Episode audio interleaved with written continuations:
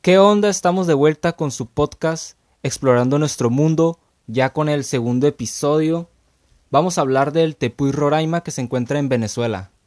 Los escenarios naturales que nos brinda nuestro planeta han sido de inspiración para muchos, y ese es el caso del Tepuy Roraima, el cual es una meseta y es una de las formaciones geológicas más antiguas del planeta, que debido a su aislamiento y sus condiciones climáticas extremas han permitido el desarrollo y preservación de un ecosistema único en el mundo.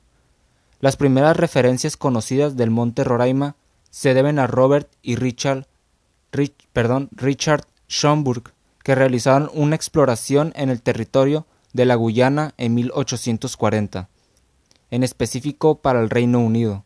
Sus descripciones del Roraima llamaron mucho la atención de Arthur Conan Doyle, por lo que se basó en ello para escribir su novela El Mundo Perdido en 1912, y más adelante serviría de inspiración para los creadores de la película animada Up de Disney, donde resalta el Salto Ángel, la cascada más alta del mundo con sus 979 metros.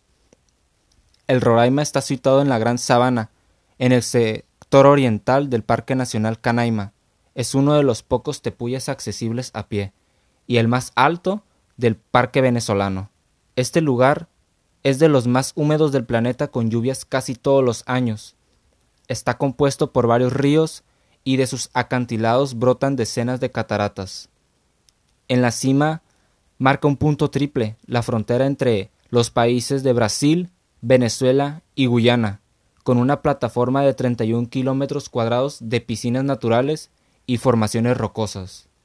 Por lo que la excursión al Tepuy Roraima constituye hoy en día una de las rutas de trekking más fascinantes de Sudamérica y del mundo. Muchos son los turistas extranjeros que llegan todos los años a Venezuela con una sola intención, llegar a la cima del Monte Roraima.